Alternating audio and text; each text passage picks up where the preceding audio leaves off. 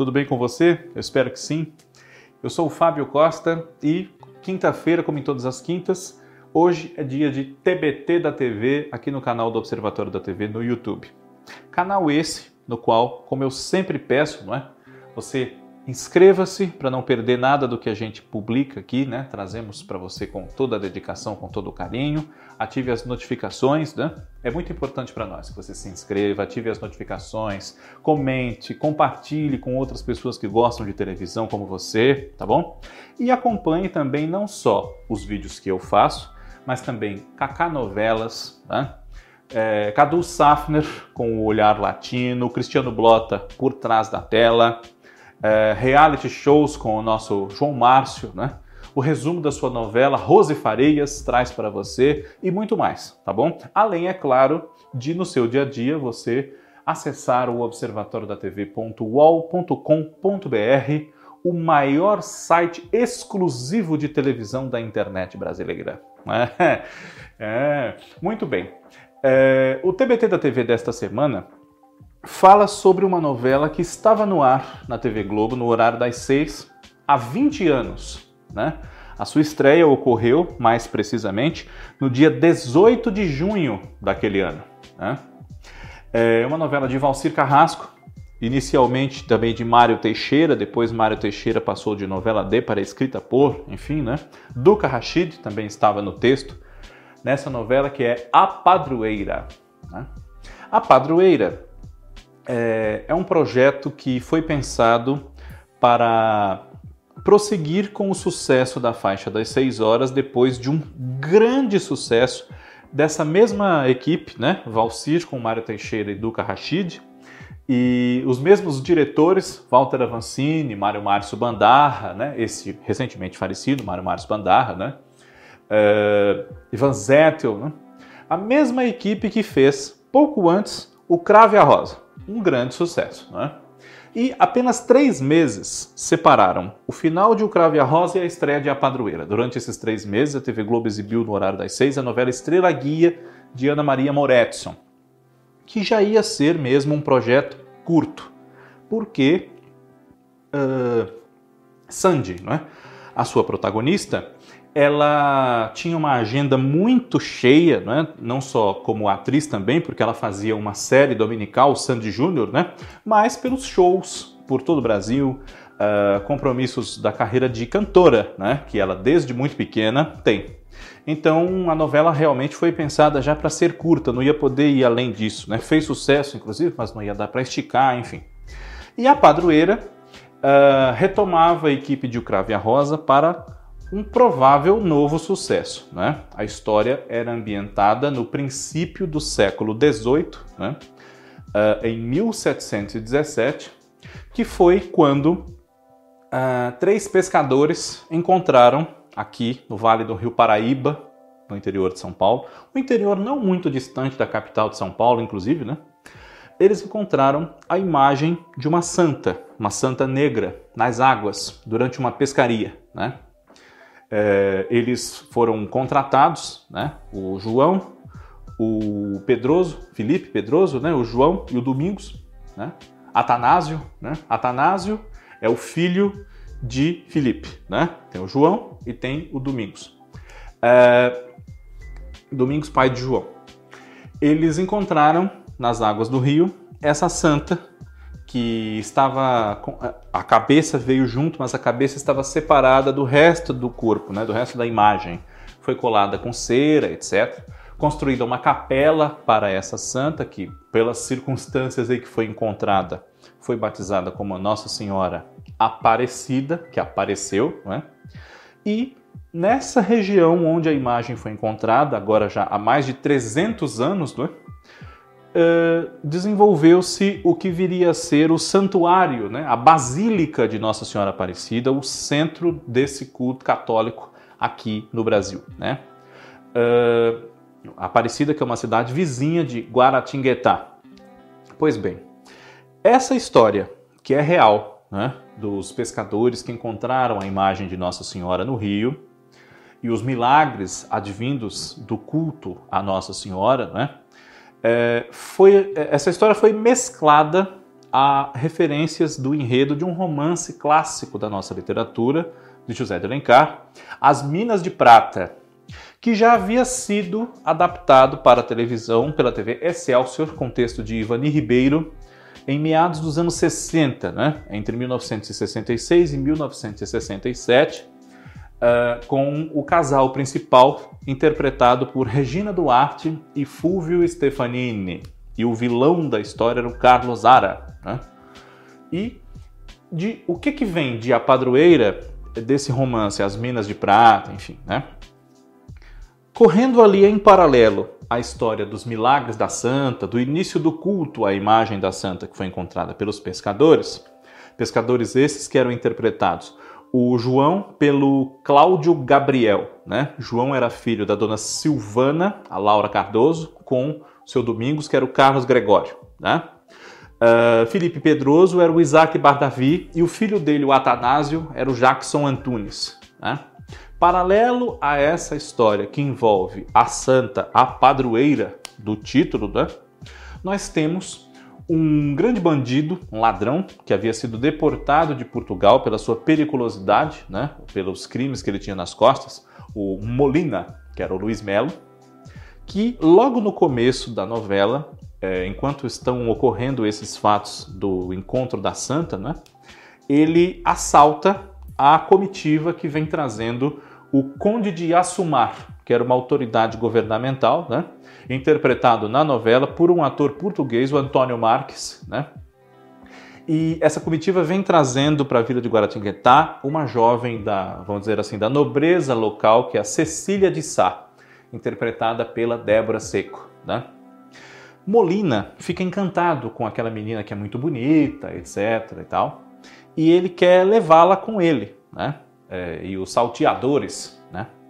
Mas Cecília acaba salva por um rapaz muito corajoso, enfim, e é claro que disso surge uma paixão instantânea dela por ele, que é o Valentim, interpretado pelo Luigi Baricelli. Luigi Baricelli e Débora Seco uh, protagonizavam essa novela, digamos assim, como um presente né, que aproveitava o momento de grande repercussão popular que eles haviam conquistado entre 2000 e o comecinho de 2001 na novela de Manuel Carlos Laços de Família, do horário das nove, né?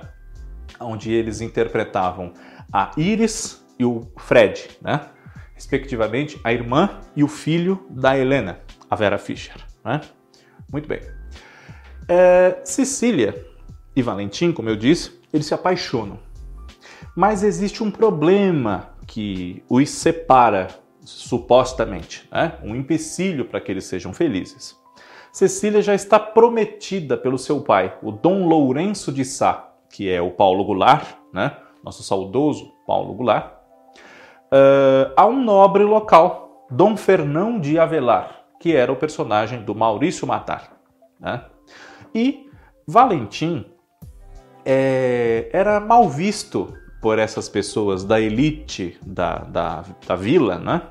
Porque ele era filho de um homem acusado de traição pela coroa portuguesa por supostamente não ter querido entregar à coroa mapas com as minas de ouro e prata que havia aqui no território que nós chamamos de Brasil. Né?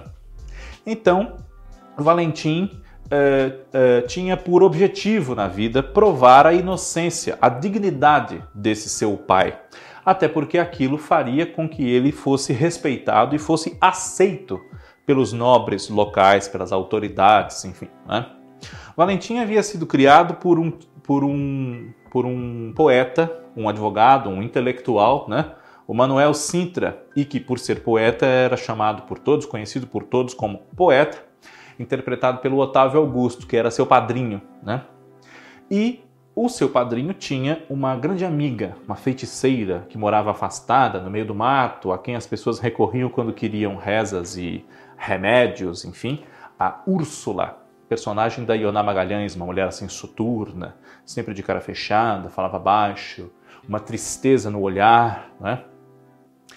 Dom Fernão, que disputou Cecília com Valentim, tinha uma irmã viúva, Dona Imaculada, que era a Elizabeth Savala, na primeira das suas muitas parcerias com o Valcir Carrasco, né? Uh, e Dona Imaculada tinha uma filha, a Isabel, que era a Mariana Ximenes. Isabel era apaixonada por um rapaz chamado Diogo, que quem vivia era o Murilo Rosa. E Diogo era filho da Dona Joaquina, Lu Grimaldi, e de Dom Antônio Cabral, personagem do Estênio Garcia, né? outro fidalgo, digamos. Né? Dom Antônio e Dona Imaculada haviam tido um romance na sua juventude. Né? E ele era pai da Isabel. Isso acaba sendo revelado ali, né? Então, supostamente, o Diogo e a Isabel não podiam levar o romance adiante por serem filhos do mesmo pai, mas na verdade o Diogo é que não era filho dele, né? Só que esse começo de A Padroeira, ele teve uma certa resistência de uma parte do público que achava a novela um pouco sombria, pesada, escura, enfim, né? Embora tivesse eh, toda a propriedade para ser daquele jeito pela época que retratava, pelos fatos da história propriamente, né? O Molina, que eu citei, ele chega à cidade depois de matar um padre tomar o lugar dele e ir viver com o padre José, que era o Otton Bastos. Né? Ele roubou, quando atacou a comitiva do conde de Assumar, ele roubou documentos que davam a ele a direção das minas, nas quais o conde de Assumar, claro, como representante da coroa, também estava muito interessado. Então, junto à sua amante, a espanhola Blanca, que era a Patrícia França, o Molina quer conquistar essas minas e ficar rico. Né?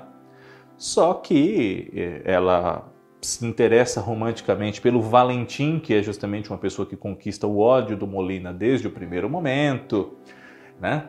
E fica um pouco complicado ele se sustentar como padre, já que ele não era padre, embora tenha enganado muita gente por bastante tempo, né? Mas o começo de A Padroeira foi tumultuado. E mais tumultuado ainda ficou porque um dos pais desse projeto, que era o diretor Walter Avancini, estava muito mal de saúde. Né? Ele, logo no começo do projeto, afastou-se das gravações né? para cuidar da sua saúde e acabou falecendo com a novela no ar, né? em setembro de 2001. E Antes de morrer, ele já havia indicado algumas mudanças de rumo, né? sugeriu ao Valcir que fizesse determinadas modificações no projeto para ir aos poucos adequando-o a algo mais próximo do que o público do horário poderia aceitar. Né? E, uh, embora a história de Nossa Senhora, aliada a esse romance As Minas de Prata, tivesse dado uma liga interessante, realmente depois de novelas mais uh, como direi, mais para cima, né? como Esplendor, embora essa também fosse um pouco sombria, mas num outro tom, né? Uh, o Crave a Rosa, claro, e Estrela Guia. Realmente houve uma ruptura maior do que se imaginava. Né? Então, algumas modificações não tardaram a acontecer em A Padroeira. Então, diversos personagens sumiram da história, né? outros chegaram para criar novos conflitos, né? E aos poucos a novela foi ficando um pouco mais iluminada, um pouco mais engraçada, onde às vezes nem havia humor em certos núcleos, né? Era o caso do núcleo dos Avelar, Dona Imaculada de viúva amarga virou praticamente uma viúva alegre e continha o seu interesse romântico pelo poeta, né? morria de ciúme dele com uma outra personagem que entrou nessa ocasião na novela, Doroteia, uma artista mambembe, que era Susana Vieira. Né? Ela chega com dois atores ali que trabalhavam com ela, o Faustino, é o Rodrigo Faro, e a Agnes, Ana Paula Tabalipa, né? chega à cidade e depois nós, nós assistindo, acabamos sabendo que Doroteia era a mãe de Valentim. Né? E inicialmente tínhamos pistas de que a mãe dele pudesse ser a feiticeira, a Úrsula. Né? Mas Ioná Magalhães e Estênio Garcia, nessas mudanças que ocorreram na novela, eles acabaram tendo seus personagens mortos para que ambos fossem liberados para outras novelas. Né? Então, com isso, a Ioná Magalhães foi fazer a novela das sete de Silvio de Abreu, As Filhas da Mãe, como uma trambiqueira, a Dona Violante, né? E o Estênio Garcia foi fazer um dos maiores papéis da vida dele, o tio Ali, de O Clone, da Glória Pérez, né? E nessas mudanças, não só a dona Doroteia chegou, mas também o juiz Honorato, que era o taumaturgo Ferreira, um primo da dona Joaquina, mãe do Diogo, né? Ele era uma pessoa que também gerava algumas cenas mais pitorescas, cenas de humor, cenas até um pouco mais safadinhas, né? Pelo modo como ele se relacionava com as índias que o acompanhavam, com a própria prima, para quem ele dava uma trela e ela para ele, né? Uh, o núcleo de humor que já havia com o poeta se intensificou, com Doroteia, com Imaculada, com Delfina, que era Andrea Avancini, né? que também compunha esse núcleo, era ali uma habitante da casa dele, ali uma agregada, talvez mal usando esse termo aí, na casa do poeta Manuel Sintra, e a decadência financeira da família de Sicília, né? cuja madrasta, que era interpretada pela Bianca Byington, desenvolve um amor pelo enteado, o irmão de Cecília, filho de Dom Lourenço, o Braz, que era vivido pelo Fábio Villaverde. Né? E a novela acabou aos poucos, né? não posso esquecer de citar também, claro, que Dom Fernão, de muito desagradável, passou a ter ares mais galanteadores, mais suportáveis e deixou Sicília realmente dividida entre Valentim e ele, não é? E que também Isabel se viu num triângulo amoroso entre Diogo e Faustino, né? Por quem ela se apaixonava e ele por ela, né? Deixava de ter o caso com a Doroteia, Dodô, por causa da Isabel, enfim. E a novela acabou entrando nos eixos, né? Mas é claro que a gente não pode se esquecer do seu título e daquilo que originou todo o projeto, que era a homenagem a essa a essa circunstância histórica do achamento da imagem de Nossa Senhora né, do aparecimento da santa nas águas do rio. Ao longo da novela, os milagres que iam sendo mostrados, eles todos, segundo o autor Valcir Carrasco, são reais, né, registrados pela Igreja Católica, inclusive. Só não de acordo com as datas em que eles de fato ocorreram, né? Eles foram inseridos na trama ao sabor dos acontecimentos da ficção mas todos de fato aconteceram. Né? Uh, o rompimento dos grilhões do escravo, no, que era o Norton Nascimento que fazia, o Zacarias, né? salvo engano meu, e também a irmã pequena da Cecília, que era a Renata Nascimento, quem fazia, a menininha chamava-se Marcelina, ela um dia, quando vai rezar na capela que construíram lá junto dos pescadores para Nossa Senhora, a menininha passa a enxergar por um milagre, efetivamente. Né? Ela que nasceu cega, não enxergava. Então, esses momentos, essa cena da Marcelina enxergando, se eu me lembro bem, foi ao ar no dia de Nossa Senhora Aparecida, 12 de outubro daquele ano de 2001. Né?